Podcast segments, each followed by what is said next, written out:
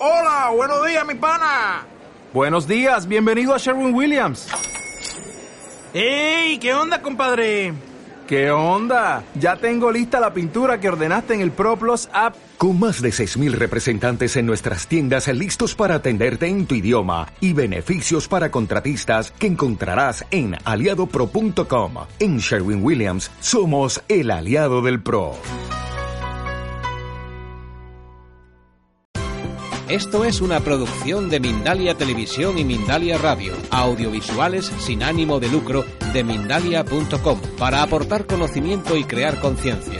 Mindalia.com, la primera red social de ayuda altruista a través del pensamiento.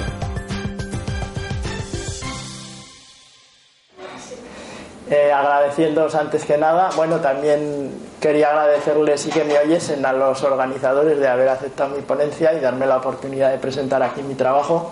Y por supuestísimo agradeceros vuestra presencia y vuestro interés de estar aquí hoy escuchando lo que quiero comentaros. Em, yo estoy trabajando como profesor en la Universidad de Zaragoza, estoy formando ingenieros pero soy astrólogo de vocación desde hace casi 50 años. Entonces, eh, como he comentado abajo, mm, ha habido todo un proceso en mí de profundización, no solo en las técnicas, sino también en las comprensiones de lo que es lo astrológico, cómo eso se puede integrar en el pensamiento de nuestra época, que es de lo que iba mi libro, pero ya aquí voy a hablar más de cuestiones orientadas a la técnica, desde la comprensión de lo que es el conocimiento astrológico, de cómo ese conocimiento nos lleva a la representación que llamamos horóscopo, que es una palabra muy propia eh, etimológicamente sobre todo, pero que ahora parece que está un poco como en descrédito, no sé por qué. Porque es mirar la hora desde el lugar en el que se da el nacimiento, si estamos hablando del nacimiento de una persona o de una nación o el fundamento de un edificio, lo que corresponda, o de una nación. Entonces, eh, la transparencia que tenéis ahí puesta, como veis, es del sistema solar. Porque esto va mm, de lo que es un horóscopo. Y el horóscopo es ni más ni menos que la representación del universo completo. O sea, no somos un trocito, somos un universo, ¿no? Cada persona es un mundo, dicen por ahí, por mi tierra. Entonces ese mundo, como más próximo y cercano a nosotros, a sus procesos, está canalizado a través de la estructura del sistema solar y de sus ciclos, de las esferas que decían ayer, antes que de los cuerpos, antes que de los planetas, que son como los indicadores, como los representantes, los significadores que se decía en la astrología antigua, de lo que esos ciclos conllevan. Bien, a partir de ahí, la clave de mi presentación aquí, está en REA. Enrea porque, como veis, dice un ciclo ignorado. ¿Por qué es ignorado? Porque, bueno, en la historia de la astrología hemos ido aprendiendo, o no, pero vamos, hemos ido profundizando en la estructura de esos ciclos, en su manejo y en la comprensión de la información, del significado que cada uno de ellos nos ha ido aportando, eh, de acuerdo con nuestra propia también evolución comprensiva y de la toma de conciencia de nuestro propio significado existencial.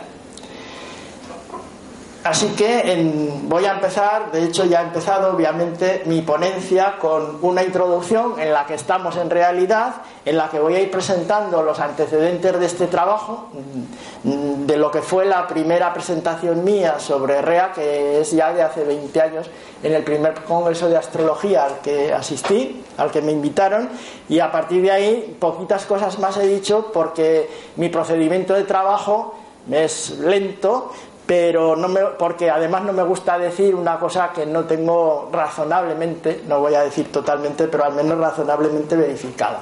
Entonces voy a presentaros en la introducción los antecedentes de lo que voy a contar, eh, que nos llevará directamente a, a las posiciones de REA, al procedimiento y a la información que doy en la ponencia. En el texto de la ponencia hay bastantes páginas al respecto para que podáis situaros con esto.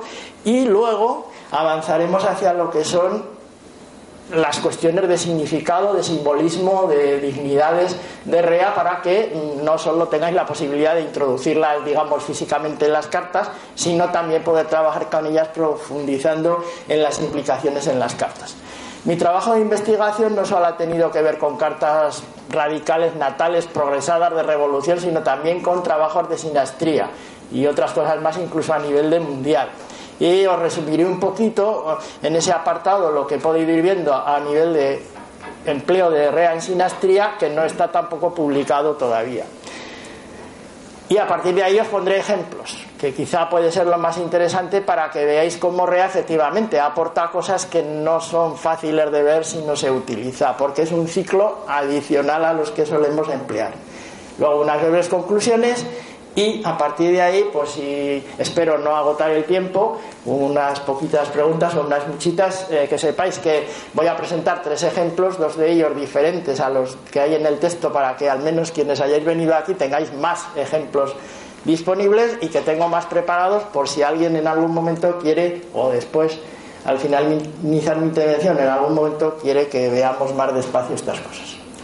Todo empezó, como digo, pues ya hace casi 25 años, cuando yo empecé a cuestionarme a propósito de las dignidades tradicionales, de por qué en las dignidades tradicionales de las que ya hablaba Ptolomeo, recogiendo toda la tradición anterior a él, bueno, más que una, diferentes tradiciones, había signos ocupados, todos los signos están ocupados en las dignidades tradicionales, pero no en el caso de las exaltaciones. Además resulta que eh, las, dignidades tienen una estructura, decía Ptolomeo, se alinean en torno al eje Sol-Luna, pero no en las exaltaciones. Cosas curiosas, ¿no? Además, en el caso de Mercurio hay un solape de dignidades. En Virgo tiene exaltación y regencia, o regencia de exaltación, como prefiráis. Cosa que no sucede en ningún caso y que desde la perspectiva lógica si yo defino regencias y defino exaltaciones, pues a lo mejor simbólicamente, desde la no dualidad que nos comentaba antes Esteban, pues tiene todo el sentido del mundo hablar de un solape, pero no desde la perspectiva lógica. Entonces, mm, estas cosas me dieron mucho que pensar. Aquí tenéis gráficamente lo que acabo de comentar, por aquello de que una imagen vale más que mil palabras, ¿no? Eh, resumiendo lo que he comentado. No insisto. ¿Qué pasa luego? Ahí va. Ah, vale que no, salía. Con las dignidades modernas, ¿qué es lo que sucede? Que automáticamente que introducimos, y entiendo que es muy razonable introducirlo, todos los ciclos asociados a Urano, Neptuno y Plutón, los nuevos planetas de la modernidad, se rompe aparentemente el esquema de dignidades, deja huecos porque tenemos 10 planetas y 12 signos, y, en el caso de la... Eh, por el lado de las regencias en el caso de las exaltaciones tampoco está claro que ganemos ni estructura ni posibilidad de ocupar todos los signos. Eso sí, no hay solapes. ¿Vale? Pero, como decía, tenemos signos vacíos. ¿Y qué más cosas pasan? Que si se analiza, no voy a entrar en esto, mm, hice los estudios correspondientes en su día, los presenté en congresos y jornadas de hace 19 años, 20 años por ahí. Lo que podemos ver es que si se analiza matemáticamente la geometría, digamos, los niveles de, fortaleza de los planetas a lo largo del zodiaco y sobre todo también en el caso de, de las dignidades tradicionales, pero en el caso de las modernas, las relaciones matemáticas que aparecen fundamentalmente y privilegiadamente son números impares y sobre todo el 3 y el 5, el armónico tercero y el armónico quinto. Esto es un elemento muy relevante que surge precisamente de una situación donde, curiosamente, al introducir los planetas modernos sí que parece que se puede dar una estructura y además con la misma filosofía, cosa que no sucedía en el caso tradicional, para regencias y para exaltaciones. Como veis, quedan dos huecos. Claro, tenemos 10 planetas y 12 signos, quedan dos huecos. Entonces el análisis armónico que yo hice en su día implicaba que la regencia en Tauro tenía la exaltación en Acuario y la regencia en Virgo la exaltación en Sagitario. Pero está muy bien lo simbólico, está muy bien lo matemático, pero ¿qué más cosas pasan? Que estamos en la realidad de la astronomía. Nuestro fundamento son los referentes cíclicos astronómicos. ¿Y qué pasa con eso en nuestro sistema solar? Que llamativamente también tienen unas relaciones numéricas y hay unos ciclos que son los que dan la estabilidad al sistema que, curiosamente, entre comillas, tienen relaciones matemáticas impares. Y los que tienen relaciones matemáticas pares no existen, salvo que exista alguno impar del mismo valor o parecido, porque son los que marcan la pauta de la estabilidad. Y resulta que de los ciclos estructurales también tenemos unos ocupados, pero hay algunos que están vacíos. Y qué casualidad, me encontré con que había dos vacíos. ¿Cómo va esto? Pues aquí tenéis unos numeritos que son los ciclos patrón, los ciclos de referencia, que son los ciclos de recurrencia de orden superior de los planetas más gordos, los más masivos, Júpiter y Saturno, y de los más lejanos, que son los que llevan la energía dinámica más grande del sistema, que son Urano, Neptuno y Plutón. ¿En referencia a qué? En referencia a los ciclos Tierra-Sol, el año. ¿Qué pasa cuando yo tomo los armónicos de esos ciclos? Sobre todo, como decía, el 3 y el 5. Pues que todos están ocupados, como veis aquí, ciclo de Plutón asociados a Plutón, estos en el entorno de los 250, 250 y tantos, Neptuno, Urano, Urano con Saturno, Júpiter con Saturno, y aquí quedan dos. Claro, cuando yo hice este estudio, afortunadamente Quirón ya estaba descubierto. Quirón tiene un periodo planetario de recurrencia orbital de 50 a 52 años dependiendo de si está más cerca o más lejos de Urano y Saturno. Pero luego quedaba el de 33 y medio, que si me voy hacia abajo me voy hacia el ciclo de Saturno. Entonces lo razonable si tenía que diferenciarse era buscar un ciclo que fuera del orden de 33 o 35, 36, como mucho 37 años. Bien, en resumen, desde la perspectiva de las dignidades y los ciclos nos encontramos con que hay una estructura, con que hay una estructura con relaciones numéricas, con relaciones armónicas, que sigue unas pautas comunes paralelas y que nos remite a dos ciclos adicionales que no estaban previamente contemplados, el de Quirón, que tendría su regencia en Virgo y su exaltación en Sagitario, con una perfecta coherencia simbólica, y luego el otro ciclo que nos falta, que es al que yo denominé en su momento Rea, porque hace referencia a la regencia de Tauro y la exaltación en Acuario del entorno de los 33-36 años. Estamos situados en el año 94-95. A partir de ahí, ¿qué dice? Buscar en las cartas elementos existenciales, psicológicos, vivencias, hechos que pudieran tener una explicación mejor si se introducía un elemento adicional, rastreando las posiciones en las cartas a lo largo del tiempo. Curiosamente, creo que curiosamente entre comillas, me apareció una secuenciación bastante marcada en un periodo de unos 35 años, 35 con 2. Rea es lo que representa ese ciclo y lo que nos permite caracterizar sus significaciones a la hora de eh, trabajar en las cartas. ¿Qué es lo que he hecho a partir de entonces? Ver cómo afinar esas posiciones, que presenté por primera vez en, uno de los libros y, las implicaciones de trabajo también en ambos, los dos libros que publiqué, el de claves y significaciones astrológicas y el de las progresiones anuales lunares y fraccionales en el año 2000 que presenté en el Congreso de Bilbao. A partir de ahí, verificación, verificación, profundización, investigación, contraste de posiciones potenciales en cartas y más cartas. Porque en el año 2000 yo di unas posiciones tentativas que eran más verosímiles, pero existía la posibilidad que no fueran en el signo que yo decía, sino en el opuesto y con menor verosimilitud en alguno de los signos en cuadratura. Ahora ya he confirmado que verosímilmente es lo que yo di, he extendido las tablas correspondientes y he desarrollado unos procedimientos de cálculo, o bien para que tengáis una tabla de posiciones de REA a lo largo del año, cada 10, 15, 20 días, o bien, mire, no me interesa a mí la posición, quiero para esta fecha concreta, vale, pues también hay otro procedimiento de cálculo que no me voy a entretener aquí en presentarlo, que lo tenéis escrito en la ponencia, y 8 o 10 páginas explicando todo esto, lo que sí voy a presentaros es las tablas con las que yo ilustro estas cosas, que son cuatro. Año a año, para el ingreso solar en Aries, es decir, al inicio del año astronómico, la posición de Rea, estimada. ¿Vale? Puede haber un error, según mi estimación, de 1 o 2 grados, creo que no 3.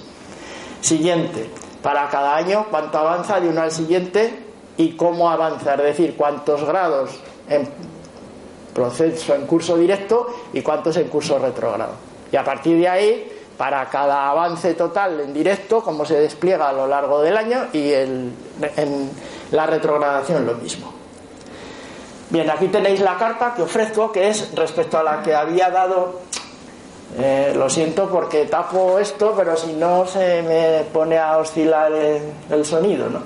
Eh, he extendido la carta que di en el año 2000, o sea, perdón, la tabla que di en el año 2000, que iba de 1946 a 1990 y por ahí, 2000, hasta el año 2025, para que podáis analizar posiciones en la fecha. Obviamente, si restáis lo que va de un año al siguiente, tenéis el avance anual, pero para que no tengáis que estar haciendo la resta y podáis ver directamente cuánto de avance directo y cuánto de avance retrógrado corresponde a cada año, pues os doy la siguiente tabla. Como digo, a continuación, perdón, a continuación la tabla 3 lo que ofrece es grado de avance directo total, 11, 12, 13, 15, 28, los, los grados que sea, cómo se va produciendo el avance desde la estación de paso de retrogrado a directo hasta la estación de paso de directo a retrogrado pasando por la conjunción, el arco del Sol, cuando el Sol está 100 grados antes en el zodiaco, 60, 40 y día a día, en periodos ¿no? de 20 días, 15 días, depende, podéis establecer cuál es la posición a partir de la inicial. En la tabla de retrogradación, ¿qué es lo que sucede? Pues lo mismo, desde que la posición de REA está en el punto de paso de directo a retrógrado, toda la retrogradación, el momento central, la oposición del Sol a REA, hasta que retrograda lo que corresponda, los 5 grados, o los 6, o los 7, o los 8. Con eso y con las explicaciones que doy, como digo, entiendo que seréis capaces de calcular lo que necesitéis. A partir de ahí, que para poder trabajar no solo necesito la posición en el tema, sino qué es lo que significa en su, primero, la naturaleza propia y luego las implicaciones signo a signo, casa a casa. El símbolo de re ha estado por ahí más o menos presente, aunque en segundo plano. Lo tenéis ahí bien a las claras. Lo he puesto grandecito para que no haya dudas. Como seguidor de la tradición en sus raíces más milenarias, tiene el círculo el semicírculo y el cuadrado. Los significadores tradicionales astrológicos suelen tener o uno de ellos o los dos, salvo Mercurio que tiene los tres, y los modernos más bien tienen dos o tres. Eh, ¿Cuál es la clave? El círculo como totalidad, como elemento de la esencia del núcleo existencial, el semicírculo como receptor, como sensibilidad, como acogida de esa realidad y la cruz de la materialización. Lo suyo sería, eh, digamos, la ordenación teóricamente o simbólicamente perfecta, entre comillas, o sin comillas, el círculo arriba, el semicírculo debajo y la cruz abajo. Ya sé que hay quienes utilizan ese símbolo para Plutón. A mi entender es erróneo, porque no hay ningún ciclo, ningún planeta que represente la totalidad existencial ordenada. Pero bueno, allá cada quien ¿no? con sus símbolos. Eh, en, este que hay, pues la receptividad a lo esencial, a lo nuclear, pero sometido a los dictados de la materialidad, porque Tauro es la materialidad, es la tierra fecunda, y de eso va Rea, es significadora, dinamizadora de la fecundidad, de sus procesos, de su despliegue, de todo lo que significa la puesta en acción de esa fecundidad, y por lo mismo, el sentido que tiene, avanza, el sentido que tiene eh, la conexión de su naturaleza de dinamizadora y potenciadora y desplegadora de la fecundidad con la tierra fecunda de Tauro, que es su regencia, como decía antes, y el sentido simbólico que eso tiene porque la exaltación, como muy bien, sabéis, es la potenciación, el despliegue al máximo de, esas posibilidades esenciales, incluso a veces exageradamente, ¿no? Eh, esa, digamos, puede ser la, la parte delicada de la exaltación. y qué mayor exaltación, mayor potenciación que la fecundidad de hecha sabiduría y apertura a la evolución a futuro que están implicadas por Acuario. En la ponencia tenéis también unas cuantas páginas, no voy a entrar ahora aquí a detallar esas cosas porque estaría fuera de lugar, nos pasaríamos absolutamente de tiempo, las significaciones por signo y las significaciones por casa, como os decía, para que podáis trabajar con ellas. En cuanto a las investigaciones en la sinastría, yo lo que tenía como referencia, como base, es un trabajo que se publicó en Mercurio 3 en el año 95 en tres artículos sucesivos donde analizaba no solo, aunque también el grado de sintonía en las relaciones de pareja, sino sobre todo la expectativa de duración a largo plazo. Por largo plazo entendía más de 15 años, de manera que yo, eh, para hacer ese estudio, hice un grupo de parejas que habían vivido en 15, 20 años o incluso más, y otro grupo experimental de contraste que habían vivido nada, es decir, se había roto la relación al cabo de una semana, de un mes, de seis meses, se habían casado y se habían separado al año, se habían ido a vivir juntos y no habían vivido, mm, bueno, nunca más allá de ocho o nueve años, siempre menos de diez, para establecer una discriminación temporal suficiente. Como os digo, en los artículos estos presenté unos criterios, unos indicadores que eran los aspectales, aspectos de una carta con otra, los eh, de afinidad o, complementariedad entre los rasgos dominantes en las cartas a nivel de ascendente-descendente y también de mm, la posibilidad de gestionar en convergencia las cartas individuales, las características personales y las la carta compuesta de relaciones, es decir, las características de la relación, como digo, de una manera eh, coherente, afín, esos tres criterios los volví a aplicar a otro grupo de cartas.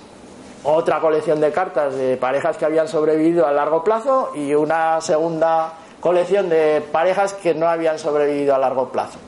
Y ahí hice el estudio doble, sin utilizar REA y utilizando REA. ¿Y qué pasó?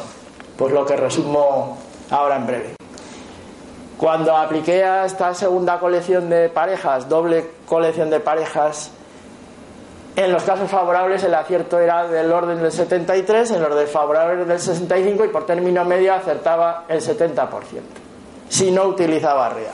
Cuando utilizaba REA más o menos se mejoraba un 7%, que parece poco, pero cuando haces el contraste con lo anterior, pues a la gente que le dices lo que realmente o analizas las tendencias, pues es mejorar un porcentaje significativo.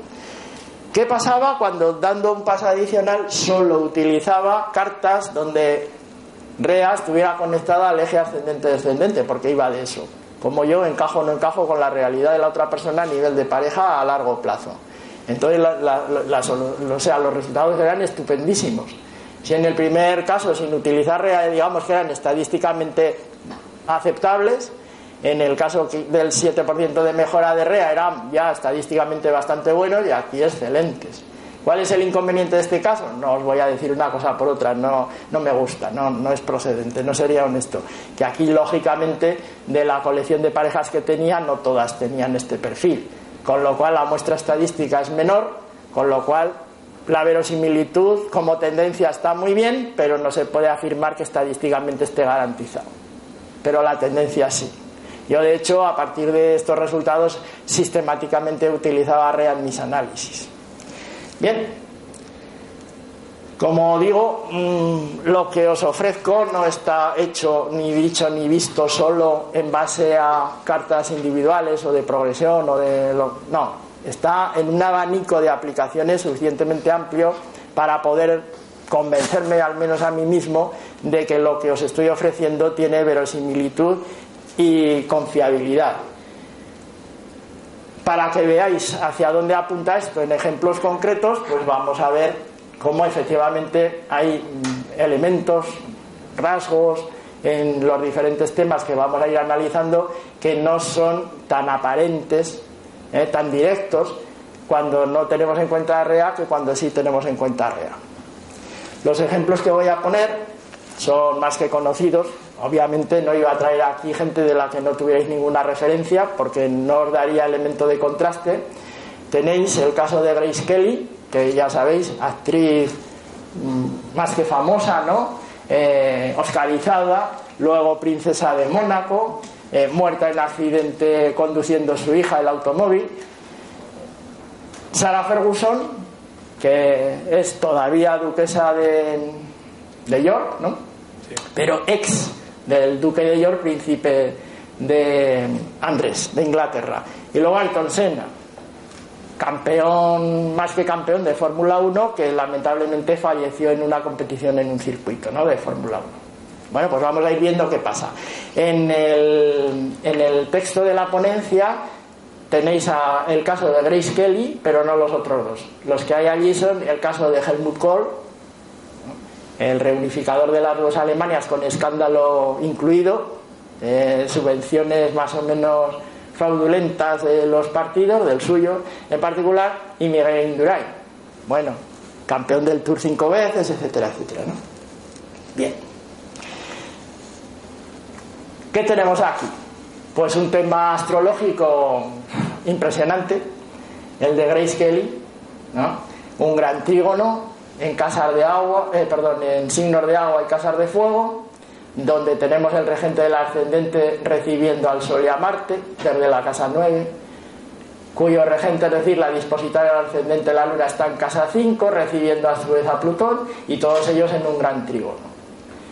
Casa 5, el Sol y Marte, aplicándose el Sol a Marte, regentes de la 10 y de la 6, un trabajo vocacional, de éxito, sobre todo con las recepciones que hay, aunque sean por aspecto, que ya es mucho, ¿eh? reforzado el aspecto pues artístico, ¿no? Y las capacidades relacionales por Venus, que está dentro del Libra, aunque conjunción al ascendente, aunque sea de la 12, que en este caso, si tenemos en cuenta a Rea, pues será la regente de Tauro. ¿Sí? Bien. Pero ¿dónde está aquí el matrimonio en el extranjero? Yo no lo veo un regente de 7 en la 12 sin conexión alguna con, con la casa 9, pues bueno, nos lo podemos inventar, pero no está. ¿Qué pasa cuando introducimos a REA? Y fijaos que las posiciones que yo establecí para REA no están hechas en base a estas cartas, por supuesto. Yo hice lo mismo que os he comentado en las dinastías. Utilicé cartas para detectar las posiciones de REA y una vez decidido que estaba aquí, estaba allá, las apliqué y las sigo aplicando a otras que no tenían nada que ver con esa obtención de posiciones, y no sería trampa total. Entonces aquí ¿qué tenemos? Que si introducimos a Rea, oh maravilla, la hora regente de la casa 7 está en conjunción directa con el regente del ascendente en la casa 9 y directamente metida en el gran trígono. Más directa la conexión 1, 7 y 9, imposible. ¿Vale? Aquí es clamoroso. Que se casa en el extranjero, que tiene relación matrimonial con el extranjero, con un extranjero que tiene una afinidad en la relación, que su vida se orienta al extranjero, su matrimonio también. Vamos, es indudable. Más. En el caso de Sarah Ferguson, ¿qué vemos? Bueno, claro, podéis decir, siempre ascendente escorpio, descendente tauro, para que Rea tenga más presencia. Pues sí, no, los ejemplos hay que ponerlos en condiciones. Aquí que tenemos como interesante la conexión de Plutón y Venus, que es formalmente, si no tenemos en cuenta a Rea, la regente de la casa 7, o sea, una conexión fuerte a nivel matrimonial, ligada a la casa 10. Bueno, ahí hay una implicación de prestigio, de poder, de brillo, asociado al matrimonio y tal. Mm, mosquea un poco que Venus está en caída, ¿no? Mosquea un poco que Júpiter, que está en la 1 y en regencia, está en cuadratura con eso. Hay una tensión ahí, ¿no? Parece que hay una dinámica de tensión entre facetas suyas expansivas y otras que le gusta el poder o, el brillo o controlar su destino, vamos a decir. Y el hecho de que Venus esté en caída o esté un poco separativa de eso, parece que añade un poco de dificultad lo de que el matrimonio se mantenga, pero no es algo tan crítico, tan necesariamente aparatoso como para decir, la venga, que se separan a los más o menos años que sean. Porque además Mercurio, fijaos que recibe a Venus por aspecto, que Mercurio y Plutón están en recepción mutua. Bueno, es verdad que Plutón y Neptuno están en la casa 12 y eso le añade su aquel, pero no están débiles por la recepción o porque Neptuno está en trigonocracia.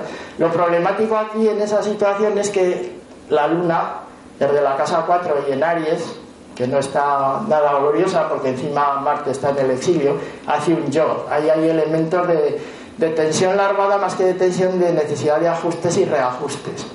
Pero bueno, bueno, tampoco es una cosa tan clamorosa, me parece a mí, porque además Júpiter tiene muchos recursos ahí para hacer de benévolo ¿no? y suavizar las cosas. ¿Qué pasa si introducimos a Rea? Pues ya veis, se complica todo mogollón, como diríamos ahora, no así en plan moderno. La regente de, de la casa 7 se pone en una T cuadrada que cierra la cuadratura que hemos comentado antes. Además, la conexión de lo matrimonial y lo personal desaparece porque Venus ya no representa la casa 7. ¿Y qué es lo que aparece en su lugar? Una tensión entre elementos personales, pero que se contraponen directamente ambos, no entre sí, sino con lo matrimonial. Hay una especie de tensión dinámica, de confrontación, digamos, de elementos personales, Júpiter y, Plutón frente a Rea. Rea tampoco está en un signo muy favorable para ella. No es que esté penosamente mal, pero no está precisamente en las mejores condiciones. Y encima, aunque sea, se pueda pensar como una recepción por aspecto, está el quincuncio con Mercurio, en sextil con la Luna, y eso genera otro yo y genera más elementos adicionales de dificultad al yo que habíamos comentado antes y sobre todo porque ahora el foco sí que está en la casa 12. De manera que lo matrimonial se orienta hacia la casa 12. Las dificultades y los pesares añadido a las tensiones es mucho más verosímil a mi entender una ruptura matrimonial para esta señora en, en este caso con esta carta que con la anterior. ¿Qué tenemos para Ayrton Senna? Pues para Ayrton Senna tenemos una carta amenazadora, ¿va? ¿no? O amenazante eh, de posibilidades de accidentes, de iniciativas de riesgo y de dificultades en ese sentido para la vida, amenazas claras. Porque tenemos a Marte, regente de la 3, ¿vale? Los desplazamientos cortos. Marte tiene que ver, como bien sabéis, con elementos de transporte mecánicos, con automóviles claramente o, o trenes, por ejemplo. Y eh, la casa 1 tiene que ver con la cabeza, ¿no? Riesgos en ese sentido, sobre todo porque Urano, regente del ascendente, está en casa 7 y en el exilio. Ahí hay imprudencias posibles o elementos de riesgo que pueden tener que ver más o menos con lo público, sobre todo porque luego tenemos a Plutón, como veis, al final de la casa 7 en conjunción con la 8 siendo regente del medio cielo. Ahí hay una amenaza de muerte en público religada a lo profesional, que bueno, mm, puede ir decir, ¿se podría salvar algo la cosa? Pues a ver, Quirón, regente de la 8, está en la 1. Más peligro todavía de iniciativas personales que causen la muerte. Pero detrás está Venus. Y es bueno, a lo mejor Venus que está en exaltación, que está recibida por Neptuno, que está elevado en trigonocracia, a su vez recibido por Plutón, pues a lo mejor de alguna manera se puede salvar. Aunque el peligro es manifiesto. Pero ¿qué pasa cuando introducimos REA? Pues esto se complica muchísimo más. Porque REA, regente de la casa 4, el principio y el final ¿no? de las cosas, y en este caso de la vida, está no solo cerrando las tensiones que acabo de comentar, sino reforzándolas y haciendo incluso traslaciones de luz, está por ahí por el punto medio de la oposición que antes no era, pero ahora sí, porque los orbes, cuando se dan este tipo de circunstancias y, se forman figuras aspectales, tienden a crecer, ¿no? Se tienden a cerrar circuitos energéticos por ahí de manera que cuando son aspectos sueltos no. Entonces tenemos una oposición directa a Quirón-Plutón, una oposición, aunque sea separativa, Plutón-Venus, con la intermediación, digamos, con la provocación, con el establecimiento directo de un planeta que tiene que ver con el final de la vida. Aquí el final de la vida por un accidente o por una iniciativa personal o por una responsabilidad personal directa crece muchísimo. Y si a eso le añadimos la posición que he comentado, Marte Urano, pues casi blanco y en botella. ¿no? Bien, estos son unos breves ejemplos, que como digo tengo más, pero no quisiera yo agotar con mi presentación todo el tiempo disponible. Lo que sí quiero subrayar es que en el empleo y en las posiciones y en las significaciones de REA que os ofrezco en mi ponencia, en el texto, eh, que supongo que ya tendréis y si no podéis recoger los pendrives correspondientes, está basado en una coherencia astronómico-simbólica de partida, que para mí es fundamental sin esa coherencia, sin esa fundamentación astronómico-simbólica, las dos cosas, no hay a mi entender mm, validez en lo que podamos aportar astrológicamente. Tenéis unas posiciones estimadas con una confiabilidad, a mi entender, suficientemente buena. Tenéis los recursos de las significaciones correspondientes y tenéis el aval de toda la investigación que he hecho y ahora mismo, no solo de la que yo he hecho, de las aplicaciones que voy haciendo al hilo de lo que voy obteniendo, sino también de los análisis directos, ya digo, no solo míos, sino de otras personas, en particular de mis propios alumnos y alumnas, que de vez en cuando me dicen, menos mal que nos has enseñado lo de REA, porque si no tengo una carta que no sabría muy bien cómo explicar las cosas que están asociadas a ella. Entonces, eh, pongo este material a vuestra disposición animándoos a que recurráis a él, a que trabajéis y que veáis si realmente en vuestros casos, experiencias, posibilidades de trabajo os aporta o no os aporta elementos significativos que espero desde luego que sí. Yo mm, ya termino mi exposición, mm, soy consciente de que no he agotado el tiempo como esperaba y quería y entonces lo que únicamente quiero añadir, además de agradeceros la presencia, es que por favor me hagáis preguntas. Y si lo que queréis es que veamos más ejemplos, pues en la medida que el ratón me lo permita, porque va un poco mal, pues yo iré presentando más figuras o más casos, o en fin, estoy a vuestra disposición para lo que consideréis más interesante. Muchas gracias.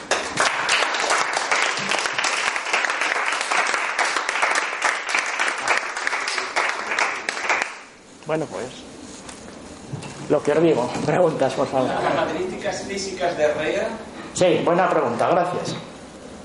Yo estuve en he estado en algún momento revisando los, las órbitas ¿eh? de miles, no exagero, miles de asteroides. Me he pasado algún que otro verano revisando cosas y no he encontrado ninguno que responda a, los patrones de evolución cíclica que yo planteo con REA. Entonces, eh, eso para alguien de perspectiva científica es un gravísimo inconveniente, porque si no hay pedrusco, no hay ciclo, ¿vale?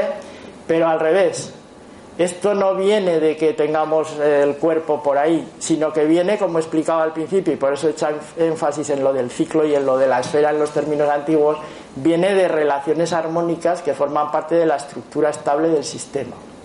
Entonces, para caracterizar ese ciclo y las implicaciones del ciclo, vale que yo, yo no he sido capaz, no sé si existe, pero yo no lo he identificado. Vamos a decir, no existe. No existe el cuerpo que lo, que lo represente. Yo me he inventado un puntero ¿no? Como en, imaginar en el ordenador, ¿de dónde tengo yo la información? Aquí, en este sitio. Y tenéis la etiqueta que os lleva a donde está la información, aunque la etiqueta en sí no es nada. Pues eso es lo que he hecho yo.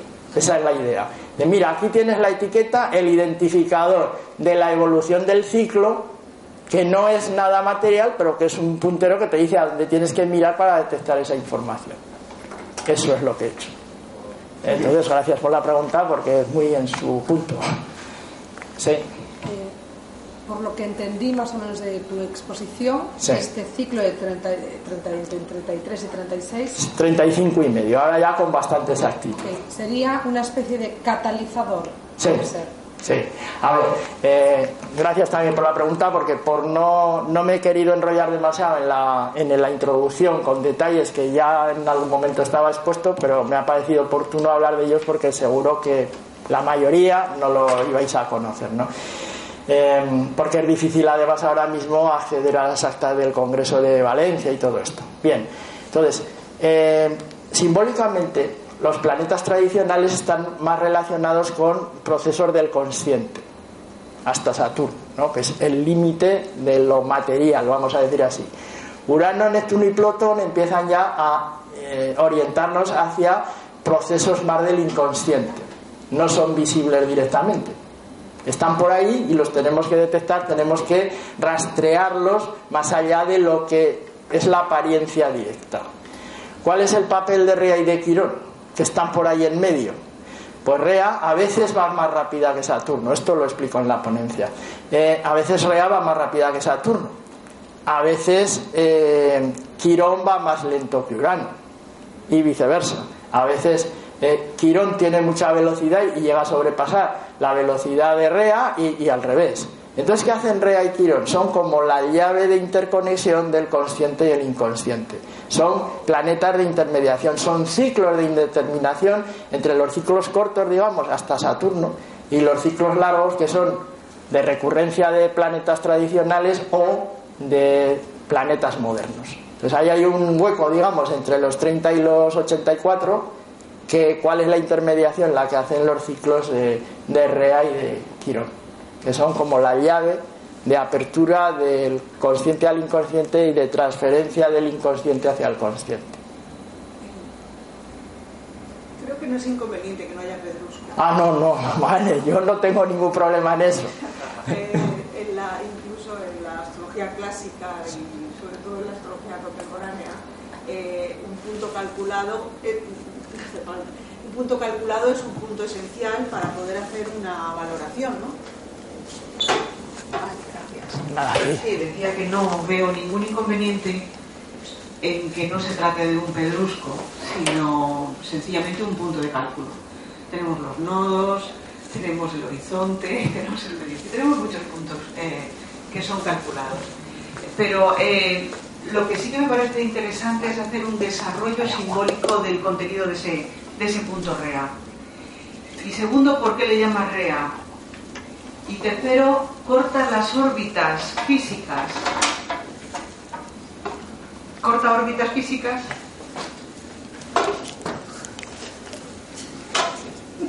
Sigue, sigue, sigue, sigue. Yo te Perdona, pero te escucho.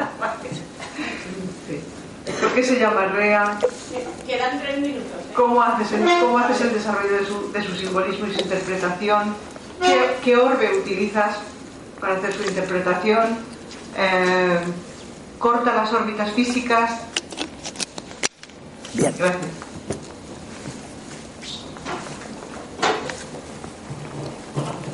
Gracias a ti, Carmen. A ver, si me olvido de alguna, me la recuerdas. El simbolismo, la denominación, la estructura del símbolo está directamente relacionada con lo que son sus dignidades. Eh, la regencia en Tauro, la exaltación en Acuario, la trigonocracia en signos de tierra. Entonces es un planeta, su mismo nombre lo indica, hace referencia a Rea, la diosa de la tierra, la, esposa un poco arrinconada, digamos, de Saturno, la que pare hijos que son devorados. Entonces es, es la propia dinámica de la realidad pura y dura, que es fecunda, pero que de alguna manera está penalizada por la propia realidad en cuanto al proceso de mm, consecución, de, de ampliación o de profundización de la fecundidad. Por eso ella es la dinamizadora de la fecundidad, como os he dicho, la que permite una dinamización de los despliegues de esa fecundidad, de la gestión de esa fecundidad, de los recursos, sobre todo materiales, pero no solo materiales, porque eso depende de la ubicación en los signos y también de las implicaciones de las casas. Entonces, de ahí, de la experiencia que yo he ido teniendo en cuanto a las implicaciones de real en los procesos existenciales y lo que he ido observando en las cartas, he sacado, he deducido no solo racionalmente, sino también con la propia percepción interior que yo he podido ir captando, no, no tan solo directamente el detalle, sino del contexto, porque mm, eh, estamos manejando un, símbolo, como decía muy bien antes em, Esteban, que es un mandala o un olón o como lo quieras llamar, donde el simbolismo, el significado de sus elementos no es independiente del contexto en el que está situado. Entonces, con todas las limitaciones y dificultades que eso pone, he procurado, con mejor o peor fortuna, hacer una lectura que pudiera sintetizarse y simplificarse en unas, no sé, reglas chuletas o como lo queráis llamar, que facilite a otras personas, si es vuestro caso, pues estupendo, el trabajar con eso. Es una cosa. La órbita, efectivamente, eh, yo no me he atrevido a establecer declinaciones, porque sin cuerpo me parece vamos, total y absolutamente fuera de lugar. Pero el ciclo matemáticamente está ahí.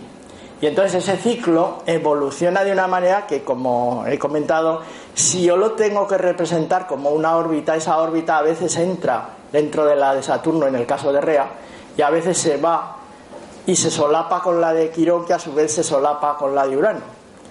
Y por eso lo que decía de la intermediación y de que son eh, como símbolos o ciclos llave de paso, de interconexión del consciente y el inconsciente, y entiendo que tenerlos presentes ayuda mucho en ese sentido, porque la una representa la fecundidad y la otra, eh, el otro representa eh, las técnicas o los recursos o los procedimientos que más que de aprendizaje material son de aprendizaje práctico existencial en el sentido de Virgo y de luego la proyección de eso en las implicaciones a futuro y del más allá, digamos, de la lejanía no conocida, existencial, evolutiva que implica Sagitario. Y no sé si me he dejado algo. Ah, el orbe, sí, me sonaba que sí. El orbe que utilizo, como para el caso de Quirón, lo establezco. Eh, si tenéis una referencia a mis artículos, a mi libro de las claves y significaciones astrológicas, la tabla que tenéis allí lo que eh, se aplica a Urano, Neptuno y Plutón se aplica directamente a Rea y a Quirón. Por lo menos es mi planteamiento. Orber de conjunción de 6 grados, de oposición de 6 grados, y luego un poquito menos, 5 para las cuadraturas, 5, 4 para trígonos y cuadraturas, 4, 3 para los estiles, 3, 2 para los quincunциos y un par de grados para otros aspectos y a nivel de declinaciones, no, que no es el caso, pero en fin, por comentarlo todo, serían unos 45 minutos. ¿Dónde está ahora? Ahora mismo en Escorpio, cerquita de Saturno, según mis estimaciones. Vale. Sí. ¿Ha podido hacer algún estudio astromundial de los efectos de Rea? A ver, eh, he hecho de astromundial, pero poquito, porque yo, mm, a, ver, mi interés personal siempre ha sido eh, en las cartas natales, por ahí empecé. Yo no atendía mucho las progresiones, utilizaba las revoluciones solares cuando, hasta lo que sé, hace mm, cuarenta y tantos años en este país, solo las utilizaba otra persona, según he sabido luego, y yo, porque estaban muy, mm, bueno, muy poco apreciadas. Con el tiempo me di cuenta de que las técnicas de pronóstico, más que de pronóstico, eran de información sobre procesos de despliegue existencial cuya comprensión y acercamiento al consciente eran muy interesantes para poder avanzar y profundizar en eso, con lo cual he acabado siendo, perdónenme la inmolestia o perdonadme la inmolestia, la inmodestia, experto en progresiones, como ya habéis oído que he publicado un libro sobre eso. Eh, añadiendo elementos técnicos a las progresiones convencionales, afinándolas. Eh, por eso lo de anuales, lunares y fraccionales. Hay una colección de ocho técnicas de progresión que permiten afinar prácticamente al día. Eh, que las he ido desarrollando sistematizando todo lo que tiene que ver precisamente con los ciclos. Entonces, a partir de ahí he profundizado en otros temas, las sinastrías, pero claro, esto es un campo tan amplio que difícilmente puede hacerse uno experto en todo. Entonces, no pretendo serlo. Eh, yo me he centrado sobre todo, eh, como digo, en las cartas natales, las progresiones, las revoluciones solares y cómo eso lo puedo extender a otros temas. Y eso he procurado últimamente, pues últimamente quiere decir, bueno, en temas específicos a lo mejor llevo ocho años investigando, pero muy así a salto de mata, digamos no días, semanas y meses seguidos, pero sí que he ido haciendo cosas de astromundial. Y de hecho, en algunas cosas de astrología financiera he introducido arrea y he visto que podría hacer ajustes de rectificación más adecuados en algunos casos introduciéndola que sin introducirla. Por ejemplo, de cartas que tienen más que decenios, casi siglos de existencia. Claro, las técnicas de progresión para eh, casos de 30 años, 60 años, los tramos de progresión que se calculan en cada una de las ocho progresiones, pues dan suficiente exactitud. Pero si en vez de ser 40, 50 o 60 años son 180 o 200, la exactitud empieza a cuestionarse. Entonces, en, ese intento de afinar esos tramos de progresión a, siglos de periodos temporales, he visto en algunos casos, pero no puedo decir categóricamente que esto sea sistemático, pero sí que hay otra vez indicios, pero mucho menos que en el caso de las sinastrías, de que al introducir arrea eso mejora. Hasta ahí puedo llegar. Pocos casos, ¿eh? Pero puedo decir que sí que me he encontrado. ¿Vale? Bueno, pues muchas gracias. Vámonos a comer.